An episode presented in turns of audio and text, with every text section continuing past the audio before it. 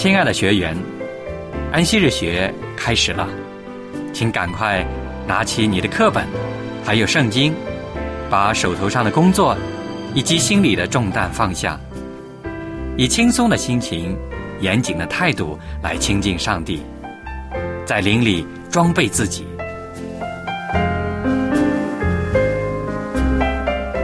快来参加安息日学吧！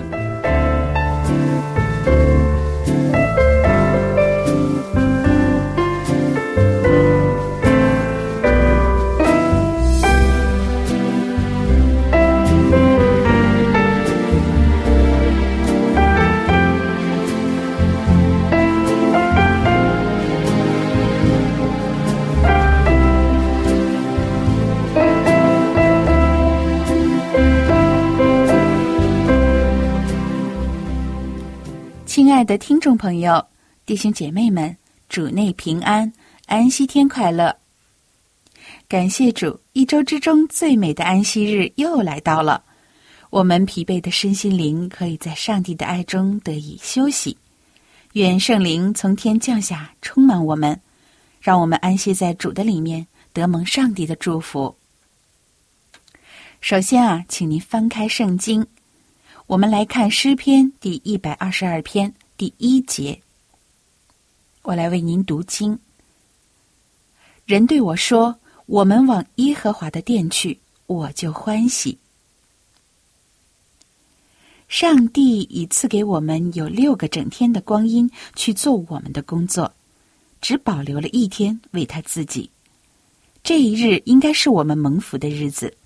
就当放下一切属世的事物，将我们的思想集中于上帝和天国。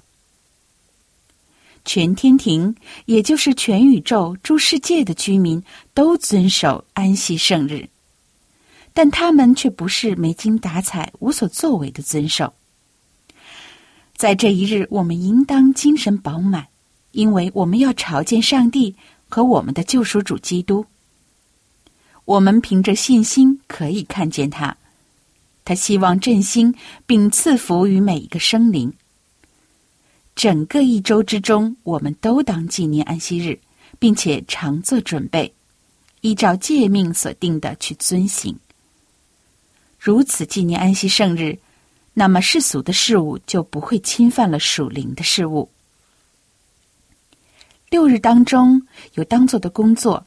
绝对不要留到安息圣日，并且在六日当中，我们不致将精力在世俗的工作上耗尽了，以致到了主的安息日，反而十分疲惫，从事于他的服务。我们应该在预备日，也就是星期五，就把当预备受安息日的事物先行办妥。要注意，使一切要穿的衣服预备好，一切烹饪的工作也要事先完成。安息圣日不应当用以缝补衣服、烹饪食物、寻求娱乐，或是做其他属事的活动。太阳未落之前，当把一切属事的工作放下，把属事的刊物放在看不见的地方。作为父母，你们要对孩子们解释这样的做法及其所含的意义，让他们明白，在预备按照诫命遵守安息圣日上也有份。在预备日，还有一种工作应当注意去做。在这一日，人与人之间的不睦与争竞，不论是在家中或是教会弟兄之间，都当放下。要从心灵中将一切的苦毒、恼恨、愤怒清除净尽。要存谦卑的心，彼此认罪，互相代求。在太阳没有落下之前，要召集全家的人读经、唱诗、祷告，迎接安息日。要慎重维护安息日的边缘，要记着每一分钟都是圣洁的，献与上帝的时间。在安息圣日，全家人都应该早起。假使起身迟了，那么预备早饭和准备赴安息日学就难免匆忙，结果便是仓促忙乱。于是，不圣洁的意识就渗入到家中。安息日既如此被干犯，就会变为一种重累，而它的来临会令人觉得厌烦，而不是喜爱了。安息圣日的时间是属于上帝的，他赐福于第七日，定为圣日。他指定这日要人守为崇拜之日。我们要提倡培养真实崇拜的精神，在主的圣日要表现出献身敬虔之心。我们聚会的时候，当相信必从耶稣基督那里得着安慰、希望、亮光和平安。全天庭都在安息日观看地球上遵守安息日的人。天使注意到这些人对于这神圣制度的关切和重视，凡是严格保守敬虔的思念，在心中尊主上帝为圣，并尽其所能谨守安息日圣洁的时间，且称安息日为可喜乐而尊敬上帝的人，上帝就会特别的祝福他们，给他们以亮光和健康，而且将特别的能力赋予他们。在诗篇的一百五十篇第一节，圣经这样写道：“你们要赞美耶和华，向耶和华唱新歌，在圣民的会中赞美他。”是的，我们要天天歌颂你的大能，早晨要高唱你的慈爱，因为上帝，你是我们的坚固台，是我们的帮助，是我们所依靠的。下面，让我们有请爱德弟兄带领我们同声把感谢和赞美献给爱我们的上帝。亲爱的朋友们，欢迎您来参加我们的安息日学。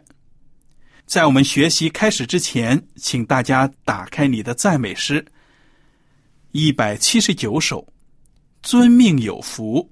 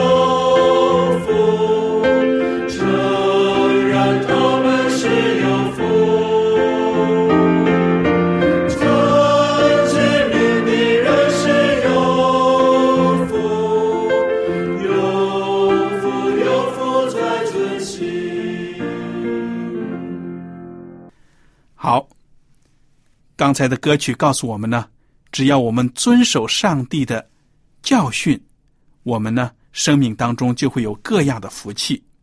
那么当然呢，我们在遵从上帝的诫命的时候呢，也需要圣灵的帮助。接下来，请大家打开第三百五十八首，求主引导我。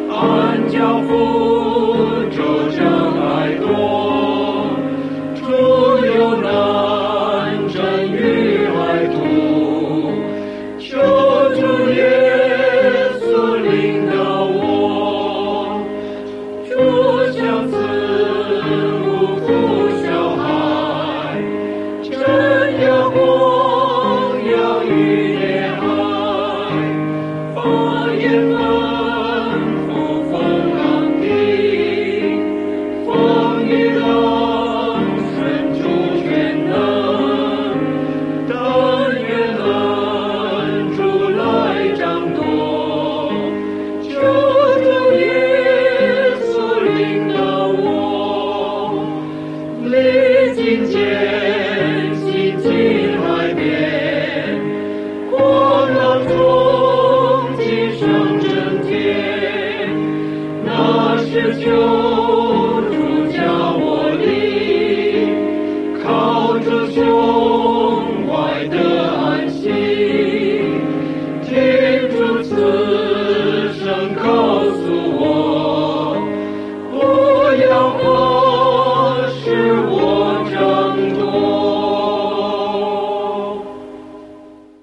每个人都有了圣灵的引导，那么上帝的教会一定会复兴。让我们来唱第二百四十八首《复兴教会》。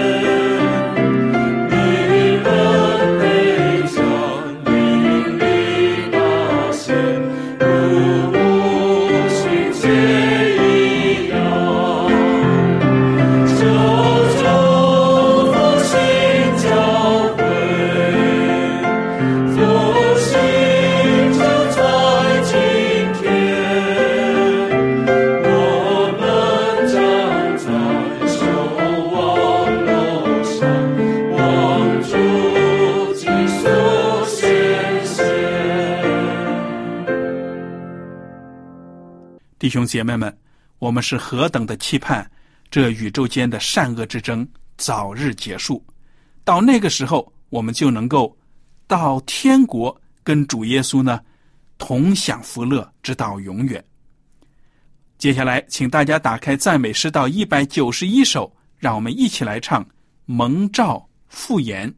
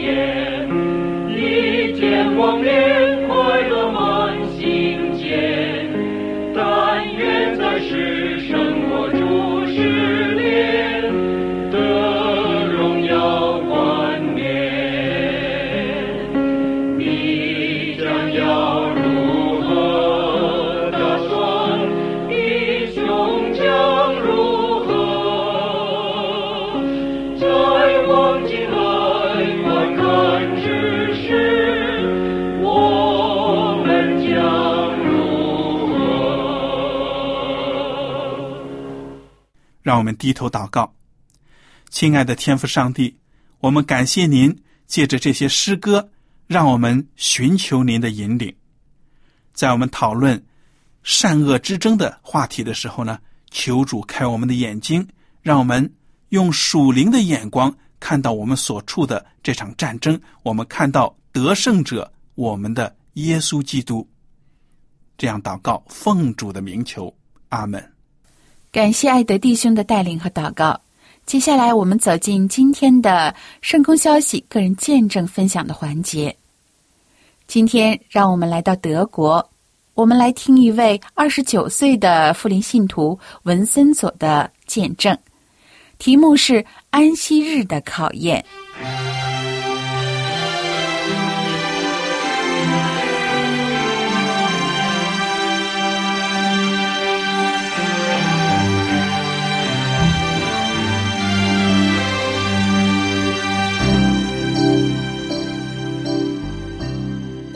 德国的 IT 专家文森佐无法理解所发生的事情。在一场全球性危机后，紧接着是911事件、欧洲金融风暴、克里米亚和移民的危机。事情似乎不太对劲，文森佐纳闷着世界是否要将要结束了。他努力的去理解政治家们看似不合逻辑的判断。他在 YouTube 上寻找答案，也为此回到了自己童年的教堂。文森佐不但常常出席周日的聚会，也会在星期六、星期三时参与相关的事工。教会的领袖对文森佐在宗教上的兴趣印象深刻，于是他们试图说服他成为一名神父，但是文森佐谢绝了他们的提议。他只想找出可以回答全球危机发生的原因，然后过敬虔的生活。当他在找答案的时候，他在心里设下了三个重要的原则：第一，不论事情的导向为何，都要遵循真理；第二，诚实的对待自己和他人；第三，以身作则。文森佐在读经的时候感到很挫败，因为他不能明白所读的是什么意思。有一天晚上，他迫切的祷告上帝能够差遣某人来为他解释圣经的道理。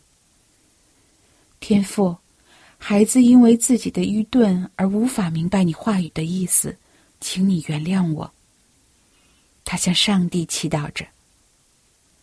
在下一次文森佐浏览 YouTube 频道时，他偶然发现了一位富林牧师的讲道。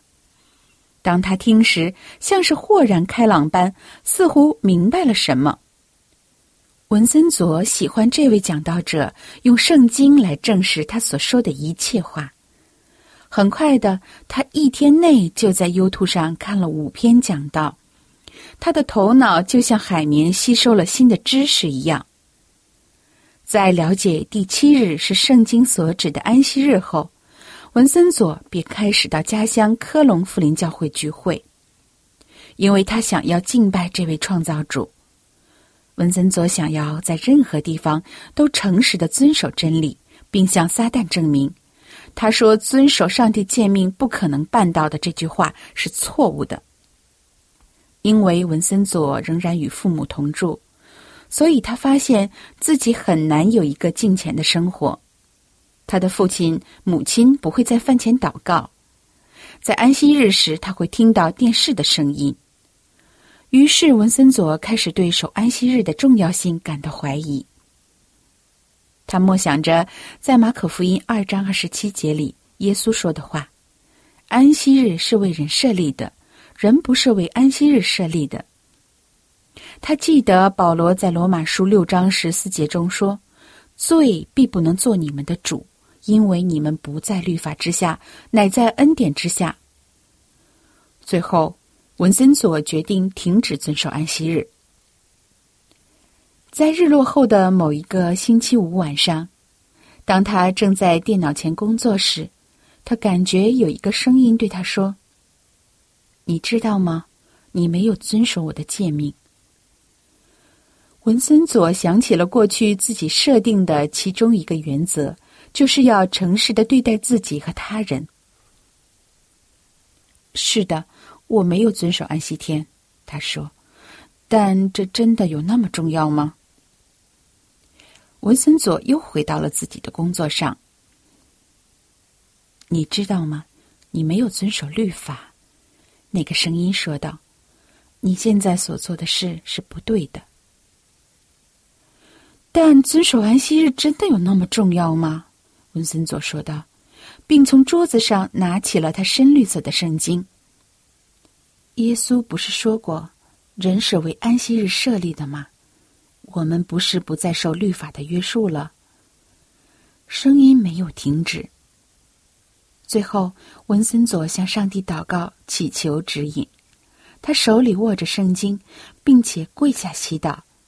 请求上帝给出一个明确的答案。你想让我守安息日吗？他祷告道：“这一天对你很重要吗？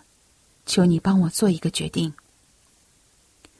文森佐认为他需要制造机会让上帝回答，于是他低头看着自己手上的圣经，决定随意打开圣经，然后接受上帝给予的任何答案。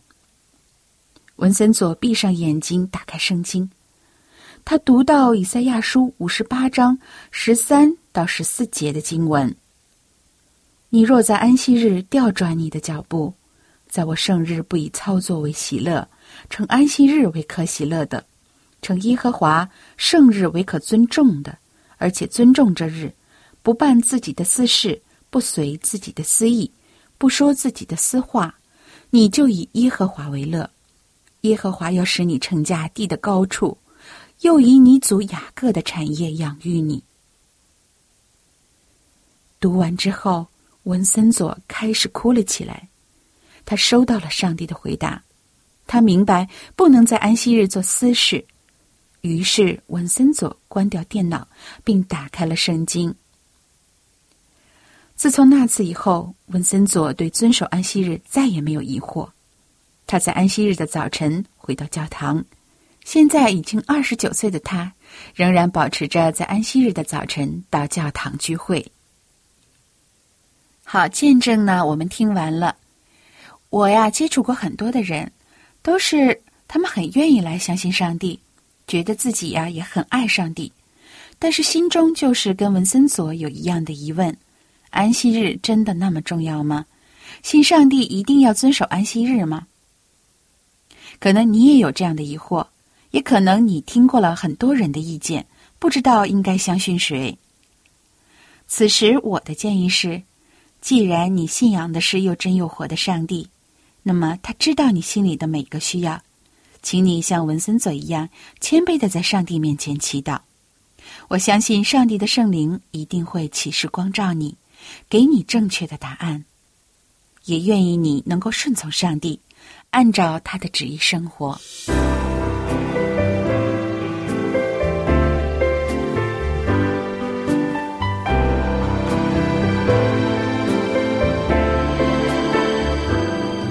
收音机前的听众朋友们，你现在可以将收音机调到合适的频率。一会儿我们将一起开始安息日的学科学习，欢迎您一同来参与。我们一会儿再见。